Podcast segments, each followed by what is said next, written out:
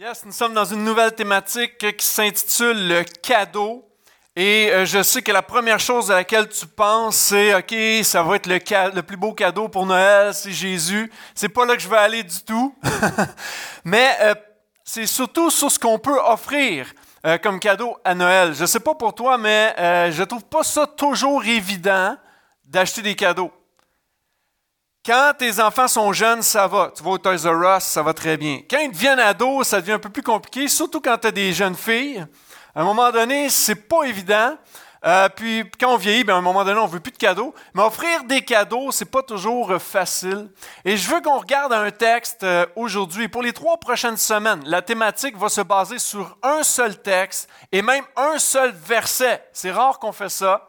Mais après Néhémie, là, on va complètement ailleurs. Un seul verset où il y a trois cadeaux qui sont offerts et on va les décortiquer ensemble pour les prochaines semaines. Alors, si tu as ta Bible, tu peux tourner avec moi dans Matthieu 2. Euh, si tu nous visites, les versets sont sur l'écran. Et si tu es là régulièrement, je t'invite à regarder dans ta Bible. Donc, Matthieu 2, verset très connu. Je ne commenterai pas nécessairement le, texte, mais on va s'attarder surtout sur le verset qui nous concerne ce matin. Matthieu 2, à partir du verset 1.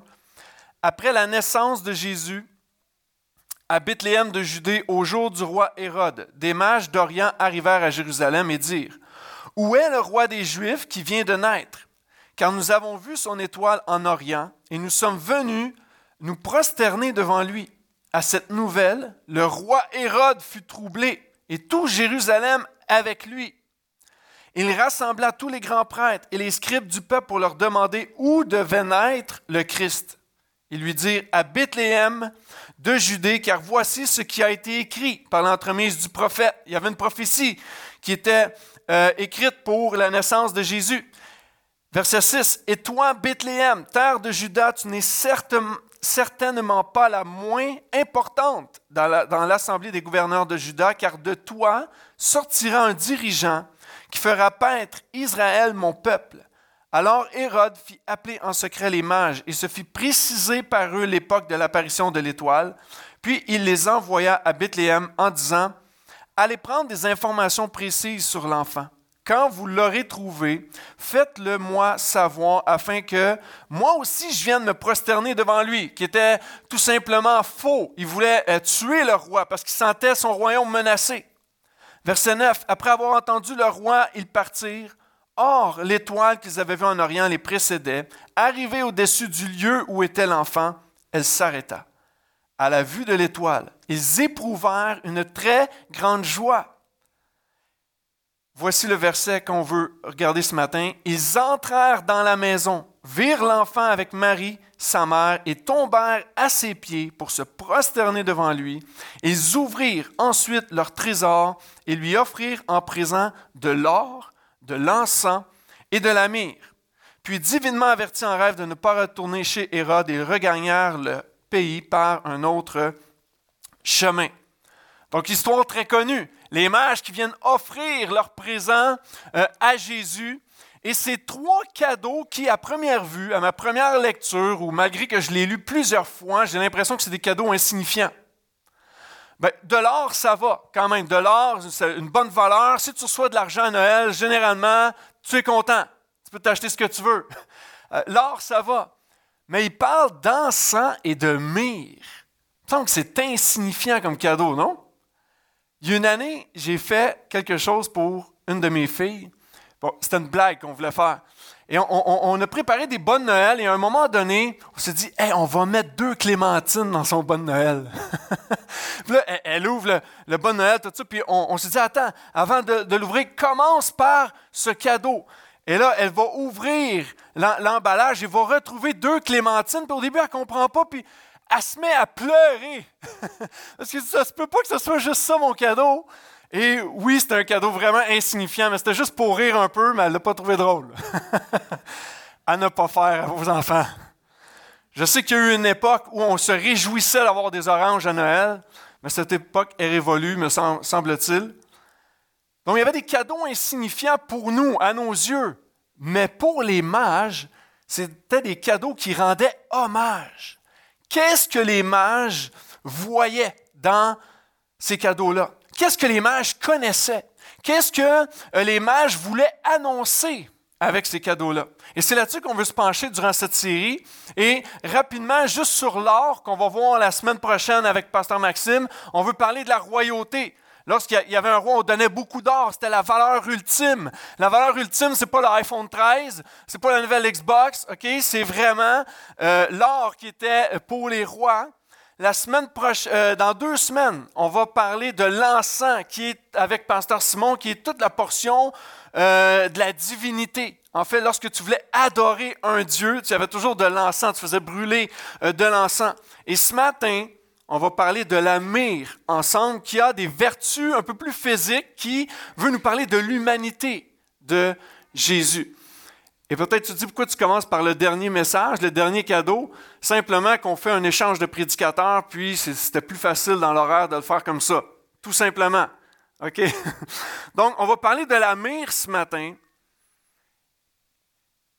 Et, le titre, simplement, c'est Trois vérités de la myrrhe sur Jésus. Qu'est-ce que la myrrhe veut nous enseigner sur Jésus? Et là, on va se promener dans la Bible. Tu n'es pas obligé de tourner si euh, tu n'es pas trop habitué. Mais on, va regarder à plusieurs textes où la myrrhe est présente. Parce qu'on s'entend que là, on vient de lire le mot myrrhe dans Matthieu 2. Il n'y a pas grand-chose qu'on peut dire là-dessus. Il faut regarder dans l'ensemble de la Bible qu'est-ce que ça veut nous communiquer aujourd'hui. Et on va regarder dans le psaume 45, verset 7. Voici ce qui est dit. Ton trône, ô Dieu, est pour toujours, à jamais. Le sceptre de ton règne est un sceptre de droiture. Tu aimes la justice et tu détestes la méchanceté. C'est pourquoi Dieu, ton Dieu, t'a conféré une onction d'huile de gaieté, de préférence à tes compagnons. La myrrhe, l'aloès et la casse parfument tous tes vêtements. Depuis les palais d'ivoire, les instruments à cordes, te réjouissent. Et la première vérité que je veux euh, t'enseigner ce matin, c'est que Jésus est le choix incontestable de Dieu. Ce qu'on voit dans le psaume 45, ça annonce la venue du Messie. On parle euh, d'une onction d'huile de gaieté qui vient sur lui. Et dans l'Ancien Testament, tous les rois était oint d'huile. C'était une façon de dire au peuple, voici celui qui a été choisi pour vous diriger, pour vous gouverner, pour avoir une autorité sur vous. Et pour se l'imaginer un peu, c'est comme une cérémonie d'investiture. Lorsque le président américain est élu, il y arrive au mois de janvier avec une cérémonie d'investiture et maintenant, voici, le monde entier sait, c'est lui qui va vous gouverner pour le prochain quatre ans. Maintenant, Ici, je suis content de savoir que ça ne dure pas juste quatre ans. Jésus a été choisi une fois pour toutes pour Dieu euh, et euh, pour nous, enfin, il nous est donné euh, pour nous. Et le verset 6 va dire qu'il sortira de Judas un dirigeant. Et ce dirigeant, c'est Jésus-Christ. Jésus a été choisi. Et le texte va nous dire de préférence à ses compagnons. Parmi tous les rois qu'il y a eu pour diriger le peuple. Et parmi tous nos, gouvernements aujourd'hui qui sont là pour nous diriger, il y en a un qui est au-dessus de tout, et c'est Jésus-Christ. Une onction a été mise sur lui. Et pourquoi il est de préférence à tous les autres? Un roi supérieur. Parce que le texte nous dit au verset 7 que ton trône est pour toujours. Il est à jamais. C'est un règne éternel. Ce n'est pas un règne qui se renouvelle aux quatre ans ou aux deux ans parce qu'il est un gouvernement euh, minoritaire. Non, il est éternel. C'est un règne qui demeure pour toujours. C'est un règne de droiture. Ça me rassure toujours de savoir qu'en Dieu, il y a la droiture. Il a pas de, c'est la vérité qui est proclamée. Il n'y a pas de mensonge en Jésus et dans le royaume de Dieu. C'est un règne de justice. Il aime la justice et non pas la méchanceté. Il n'y a pas de magouille avec Jésus. Dans un monde d'injustice que l'on vit, Jésus est juste. Il a, il a un règne de justice. Et la mire, lorsqu'on parle de la mire, il y a plusieurs vertus, comme je vous disais euh, tantôt, plusieurs vertus physiques, et une de ces vertus, c'est une essence odoriférante. Combien s'est mis du parfum ce matin avant de venir à l'église? Hein? Laissez-moi aller vous sentir. Mais la majorité, on a mis du parfum. une naissance, ça sent bon, du bien. J'étais allé chercher ma fille, je dis, hum, ça sent bon, quel parfum t'as mis? Alors, il y a une naissance odoriférante et euh, c'était dans le but de parfumer les rois. Voici celui qui est choisi. Puis c'est une façon d'honorer, de rendre hommage. Et on le parfume, on le parfume, on le parfume. Mais qu'est-ce que la Bible nous enseigne sur Jésus? C'est qu'il est le parfum d'une bonne odeur. Des fois, les parfums, ça ne sent pas toujours bon, mais Jésus sent toujours bon. on s'entend, je ne parle pas physiquement, OK? Jésus est ce parfum de bonne odeur. Il n'y a rien qui lui arrive au niveau de Jésus. Et la deuxième chose que la myrrhe euh, pouvait servir, c'était les cosmétiques. Les cosmétiques, et on le voit dans euh, Esther 2, alors que la reine euh, Esther. Elle est pour devenir reine, elle est dans le palais du roi, et là, elle va se présenter. Dans six mois, elle se présente devant le roi, et là, ce qu'elle doit faire, c'est se mettre de la crème, et de la crème, et de la crème, et de la crème. À tous les jours, pendant six mois, elle se met de la crème pour qu'elle soit d'une splendeur devant le roi, et que le roi puisse la choisir, elle. Elle devait bien se préparer pour aller à la rencontre du roi. J'aimerais juste te dire qu'aujourd'hui, nous pouvons contempler la splendeur de Christ. Parce que son règne est pour toujours. Tu as le droit de dire Amen ce matin. Nous, on se met des cosmétiques, de la crème pour essayer de ne pas vieillir. Mais Jésus est le même toujours, euh, depuis toujours et pour l'éternité. Il n'y a pas de vieillesse en Jésus. Il est toujours actuel, peu importe le temps de la saison de ta vie. Et il est le choix incontestable de Dieu. Matthieu 3, lorsque Jésus se fait baptiser, voici ce qu'il va dire. Voici mon fils bien-aimé en qui j'ai mis toute mon affection. D'autres versions vont dire celui que j'ai choisi. Donc Jésus est choisi de Dieu, il est le choix incontestable de Dieu. Le Canadien en ce moment se cherche un directeur général. Ils veulent le choix incontestable est-ce que c'est Martin Madden Junior? Si tu ne suis pas locké, ce n'est pas grave, suis-moi. Est-ce que c'est Patrick Roy qui va faire le choix incontestable du CH pour être directeur général? Je vois qu'il y a des fans ici.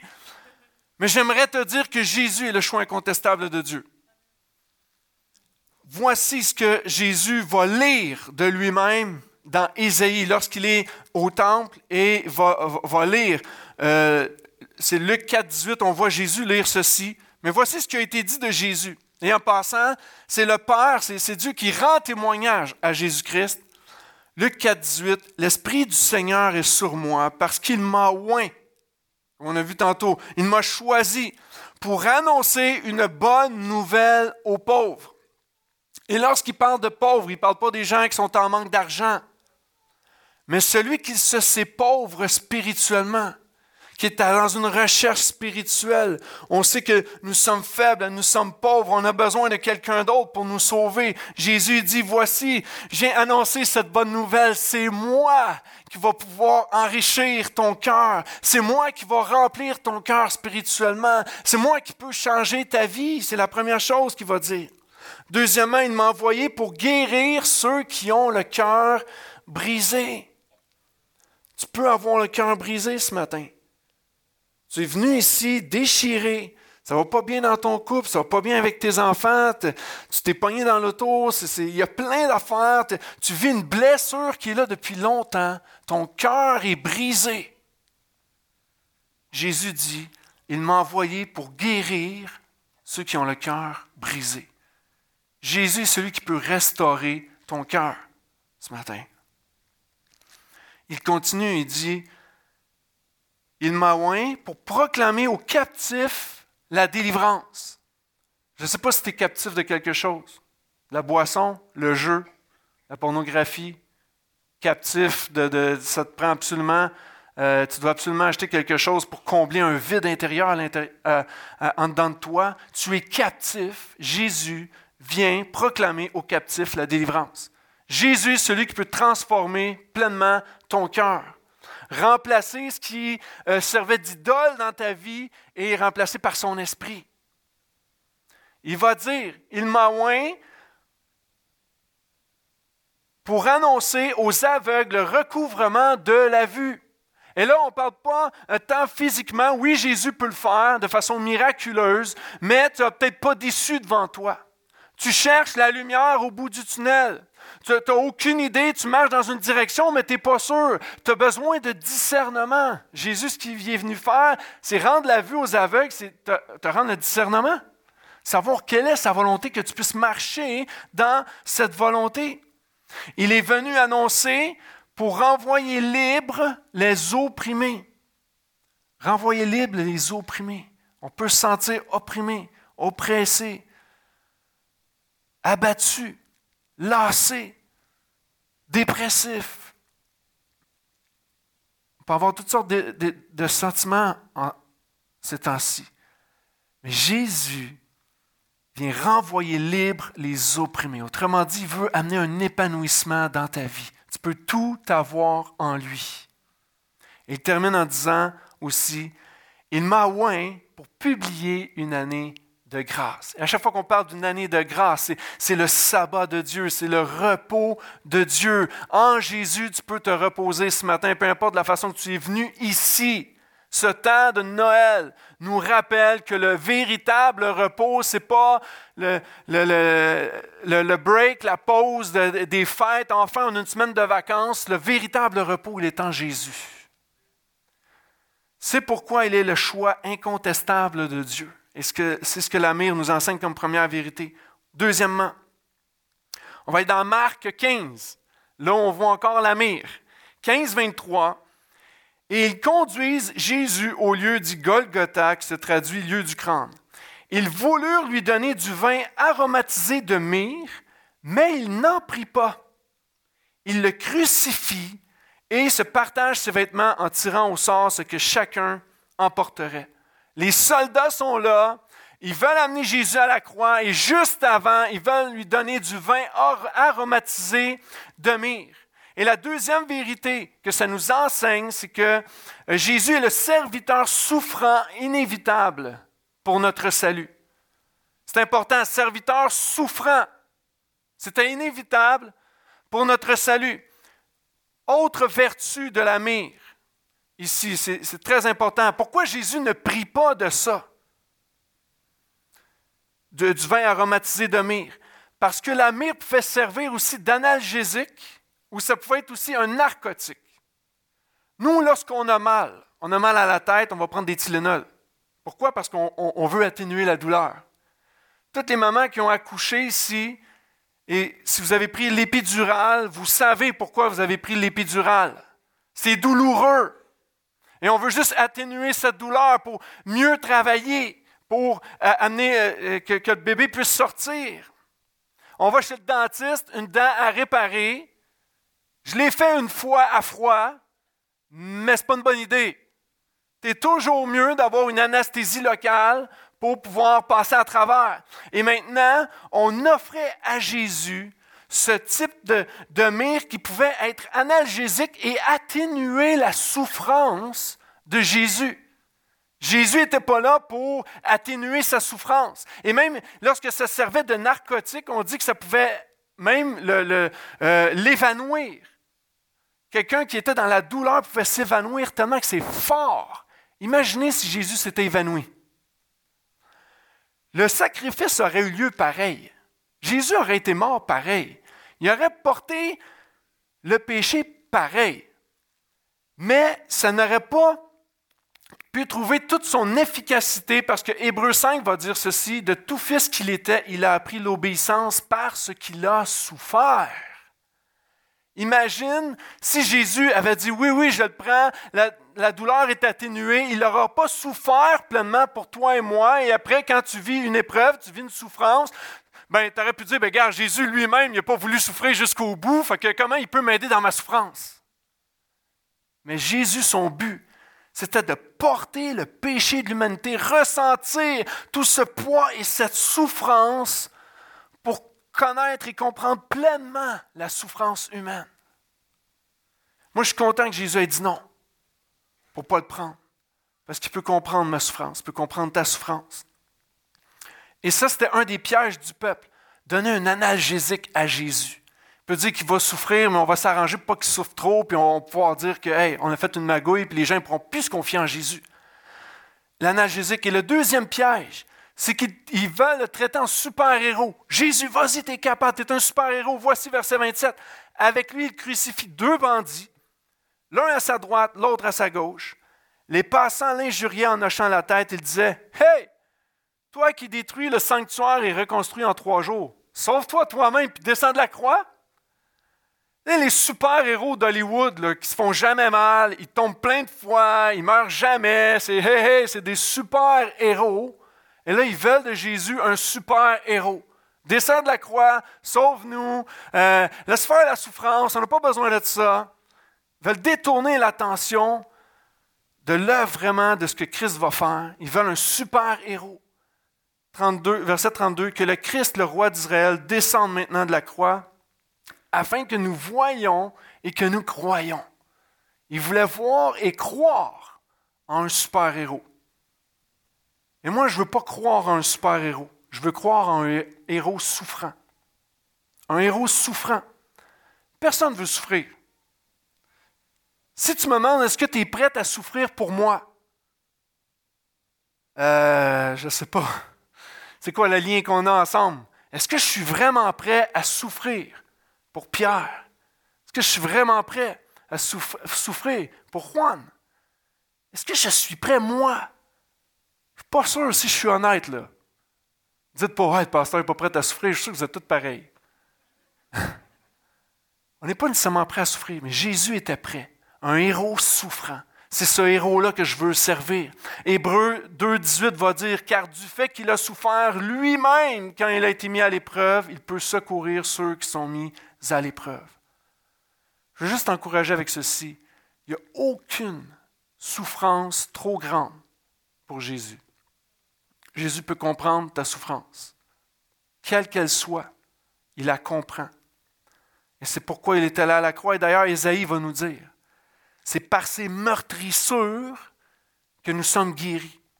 Et on l'interprète souvent comme on a une maladie, on prie, Jésus va nous guérir, par ces meurtrissures, on est guéri. Mais c'est beaucoup plus que ça. Ça ne veut pas dire qu'on va être guéri. Un jour, on meurt de quelque chose. Mais par ces meurtrissures, il est allé jusqu'au bout allez-y, donnez-moi les coups, crachez-moi dessus. J'ai de la misère à respirer, mais je veux souffrir jusqu'au bout parce que j'aime les gens qui sont devant moi. Et parce que je souffre jusqu'au bout, parce que j'ai été meurtri jusqu'au bout, ces meurtrissures-là parlent beaucoup plus fort que de la mire, qu'un analgésique. Ils parlent parce que je me donne pleinement, volontairement à tous pour, euh, sur la croix pour que tous puissent croire en moi et être sauvés par moi.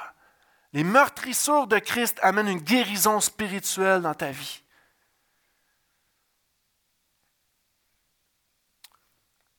Et regardez ce qui prend place. La même suite, mais je vais dans Luc, parce que Luc donne des détails que Marc ne donne pas. Mais rappelez-vous, Jésus refuse. Donne-moi pas ce mire-là, hein, analgésique, atténuer la souffrance. Donne-moi pas ça. Puis regardez ce qui prend place. Ça lui permet d'avoir une, discussion lucide avec quelqu'un. Luc 23, 39. L'un des malfaiteurs crucifiés l'injuriait, disant N'es-tu pas le Christ? Sauve-toi toi-même et sauve-nous. Hein? N'es-tu pas le super-héros? Mais l'autre le reprenait et disait Ne crains-tu pas Dieu, toi qui subis la même condamnation? Toi, tu t'en vas sur la croix aussi. Tu as la même condamnation, la peine de mort sur la croix. Pour nous, c'est justice. Car nous recevons ce qu'ont mérité nos crimes. Nous, on, paye pour nos péchés. On a des conséquences pour nos péchés. C'est ce qu'il est en train de dire. On reçoit ce qu'on mérite. Mais celui-ci n'a rien fait de mal. Jésus ne mérite pas ça. Jésus est celui qui est, parfait. il dit à Jésus, Souviens-toi de moi quand tu viendras dans ton règne. Et Jésus lui répondit, Je te le dis aujourd'hui, tu seras avec moi dans le paradis. Imaginez si Jésus avait été anesthésié, si euh, Jésus s'était évanoui parce qu'il avait pris la mire, tout ça. Oui, le sacrifice aurait été suffisant à lui-même parce qu'il portait le péché du monde. Mais cette discussion avec cet homme démontre que Jésus n'a pas de circonstances trop grandes, trop souffrantes pour ne pas sauver quelqu'un. Jésus a eu une discussion lucide avec cet homme. Il a réalisé son péché. Pour moi, là, c'est normal que je meure sur la croix. J'étais un meurtrier, j'étais un bandit. Je mérite cette peine de mort-là. Jésus, toi, tu n'as rien fait de mal. Tu es parfait. Et ce matin, ce que tu peux faire en, cette saison de Noël, premièrement, c'est de reconnaître ton péché. Reconnaître ton péché.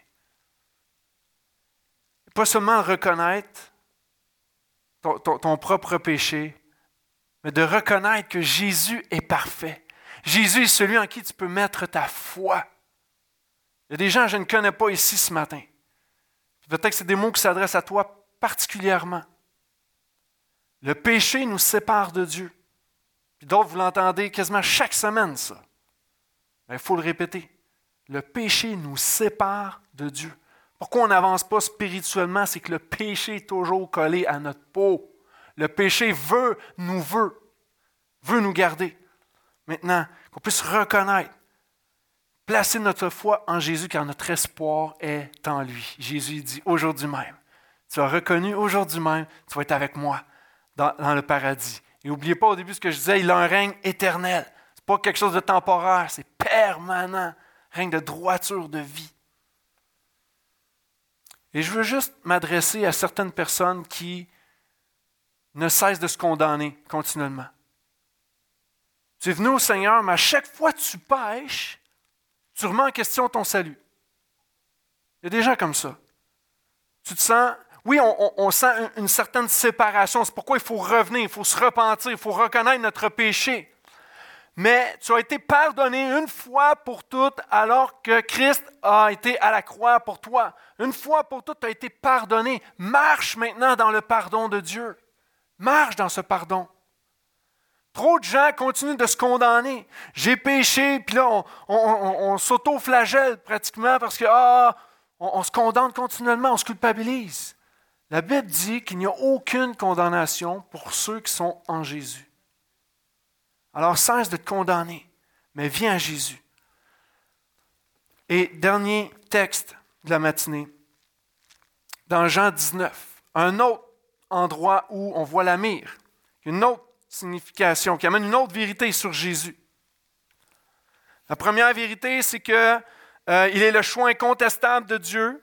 La deuxième, c'est que l'Amir euh, nous donne comme vérité que Jésus est le serviteur souffrant inévitable pour notre salut. Et troisièmement, Jean 19, 38, après cela, Joseph d'Arimathée, qui était disciple de Jésus, mais en secret par crainte des Juifs, demanda à Pilate la permission de prendre le corps de Jésus.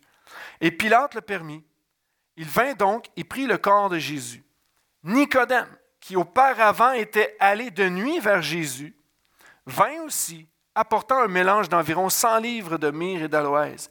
Ils prirent donc le corps de Jésus et l'enveloppèrent de bandes, avec les aromates, comme c'est la coutume d'ensevelir chez les Juifs. Et la troisième vérité ici, c'est que Jésus est d'une valeur inestimable. Très intéressant les deux détails que l'auteur nous donne ici. Joseph d'Arimathie, qui était disciple de Jésus en secret. Et tu as Nicodème, qui était allé voir Jésus de nuit. Deux, deux aspects où on se cache. On ne veut pas démontrer que nous sommes disciples de Jésus. Et ce qui est particulier, c'est que les douze disciples de Jésus qui l'ont suivi fidèlement jusqu'au bout, jusqu'au bout, jusqu'à ce qu'il se fasse arrêter, sont partis. On ne les voit plus. C'est quand même intéressant. Mais voici deux peureux viennent prendre le corps de Jésus. Et ce que ça, nous enseigne ici, c'est que pour les deux, il y a vraiment eu un déclic spirituel qui a pris place. Pour eux, là, c'est plus le temps de se cacher. Et parfois, on peut être comme ça. On vient à l'église, on, s'exhorte mutuellement, mais après ça, quand on nous demande qu'est-ce que tu as fait dimanche, on ne dit même pas qu'on est venu à l'église, on ne parle même pas de notre foi, de nos convictions, etc. On fait comme si on ne suit pas vraiment Jésus. On le suit le dimanche, mais on ne suivra pas ailleurs. Et on, se cache un petit peu comme ces deux hommes. Mais là, à ce moment-là, non, non, il y a quelque chose. Hé, celui qui est, qui est mort sur la croix, c'est pas n'importe qui. Et là, ils vont tout mettre ensemble. 100 livres de myrrhe et d'aloès. 100 livres, c'est, il y, a, beaucoup d'argent et, il y avait un poids également qui, est là.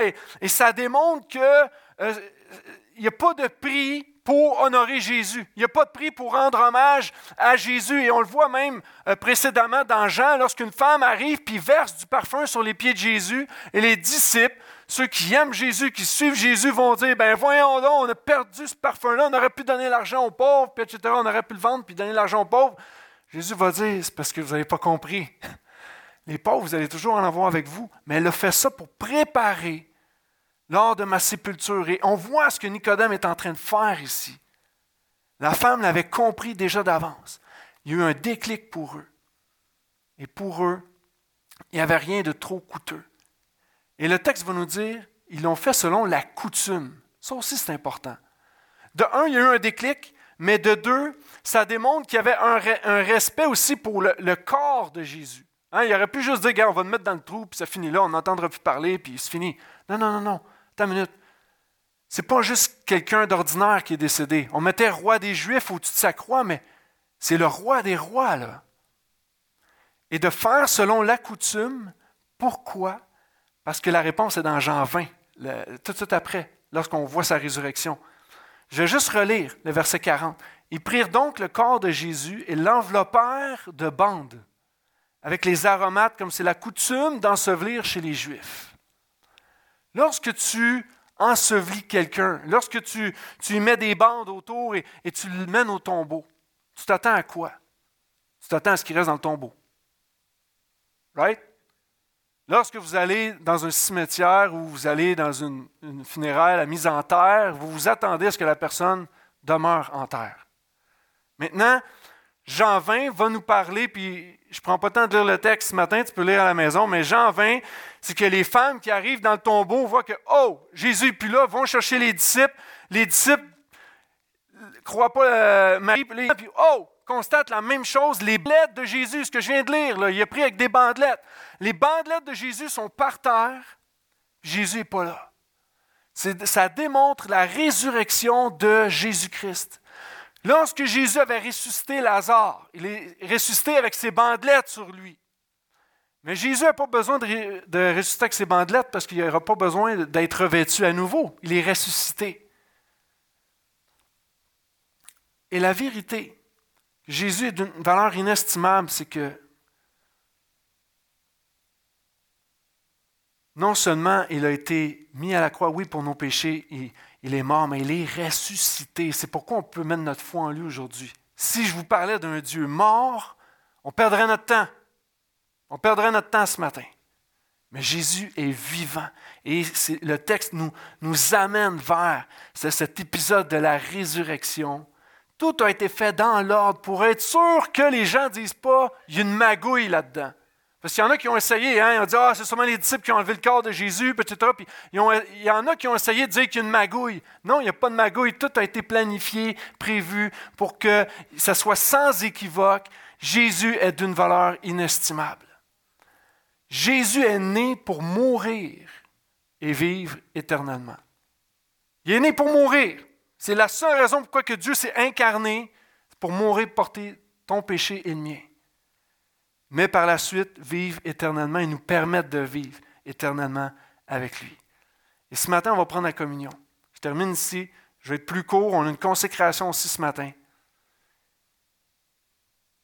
Mais je veux qu'on prenne la communion.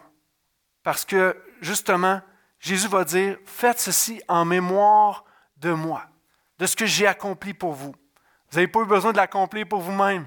Je l'ai accompli pour vous. Lorsqu'on chantait mon Dieu combat pour moi, c'est ce qu'il a fait en allant à la croix. Il a combattu pour toi et moi. Et on va prendre le texte de Luc 22 pour ce moment de communion. Et je veux juste dire ceci. La communion, ça doit être pris avec sérieux. Et la, communion, euh, je ne sais pas si tu es habitué d'être à l'église ou pas, mais Jésus l'a fait avec ses disciples les gens qui étaient près de lui, les gens qui avaient décidé de suivre Jésus, les gens qui se sont engagés envers Christ. Et je sais que c'est la majorité des gens ici, on s'est engagé. Je veux suivre Jésus. Maintenant, c'est à, ces personnes-là que la communion s'adresse parce qu'il dit euh, que c'est la dernière fois que j'en bois avec vous, jusqu'à ce que j'en boive de nouveau dans le royaume de mon Père. Et ceux qui sont dans le royaume du Père avec Christ, c'est ceux qui ont placé leur foi en Christ. Et ça, c'est vraiment important, ceux qui vont prendre la communion, que tu puisses euh, être certain que tu as placé ta foi en Jésus. C'est la, seule euh, raison de pouvoir prendre la communion. Donc, vous avez pris euh, vos... Est-ce que vous avez eu vos petites copes à l'entrée? Super. J'inviterai les musiciens aussi à venir me rejoindre, s'il vous plaît.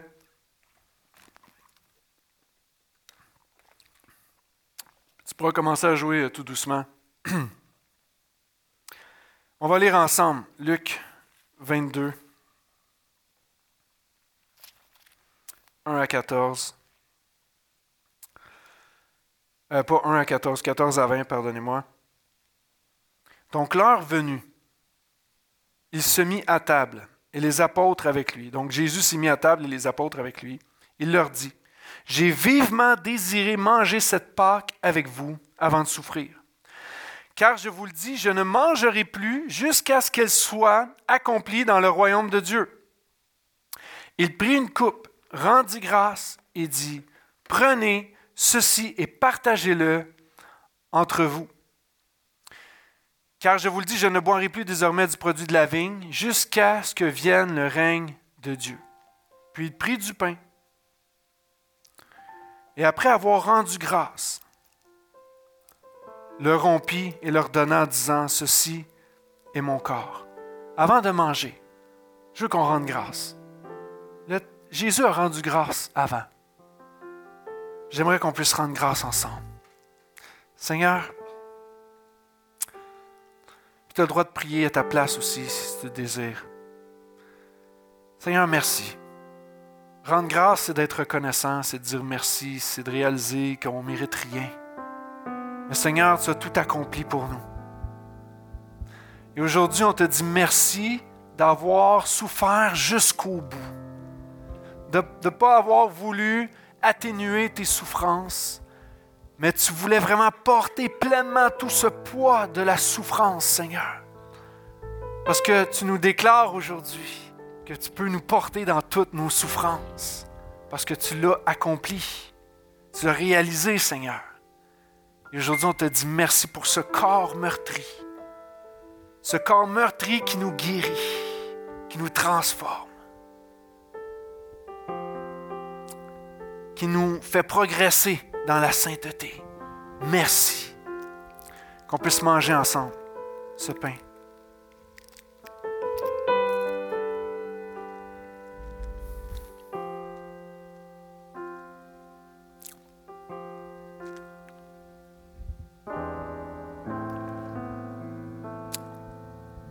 On laisse un petit peu de temps, je sais que ce pas évident à laver la pellicule. Poursuit la lecture. Donc, le prix du pain, il a dit faites, Il fit de même avec la coupe, après le dîner, en disant Cette coupe est l'alliance nouvelle en mon sang qui est répandue pour vous. Pour être agréé de Dieu, il fallait sacrifier des animaux parce que le sang devait couler, parce que dans le sang, il y a la vie. Maintenant, c'est une nouvelle alliance avec Dieu par le sang de Jésus qui a coulé à la croix, nous sommes réconciliés avec Dieu ce matin. Et c'est pourquoi on peut prendre cette coupe et le faire en mémoire de qui Jésus est, de ce qu'il a fait. Buvons ensemble.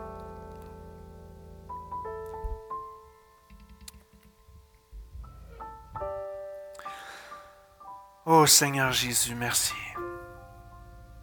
Merci Seigneur. Alléluia. Alléluia. Merci Jésus. Merci Jésus. Oh, on méritait absolument pas ce sacrifice, Seigneur. Comme rend sur la croix. On méritait, nous, cette condamnation. Mais Seigneur, par amour pour nous, as dit non, non, non, non, non. Je vais accepter cette condamnation pour que tu vives. Et merci Seigneur de nous donner la vie ce matin. Alléluia. On se rappelle, Seigneur, ce si beau prix que tu as payé pour nous. Amen. Amen. Alléluia.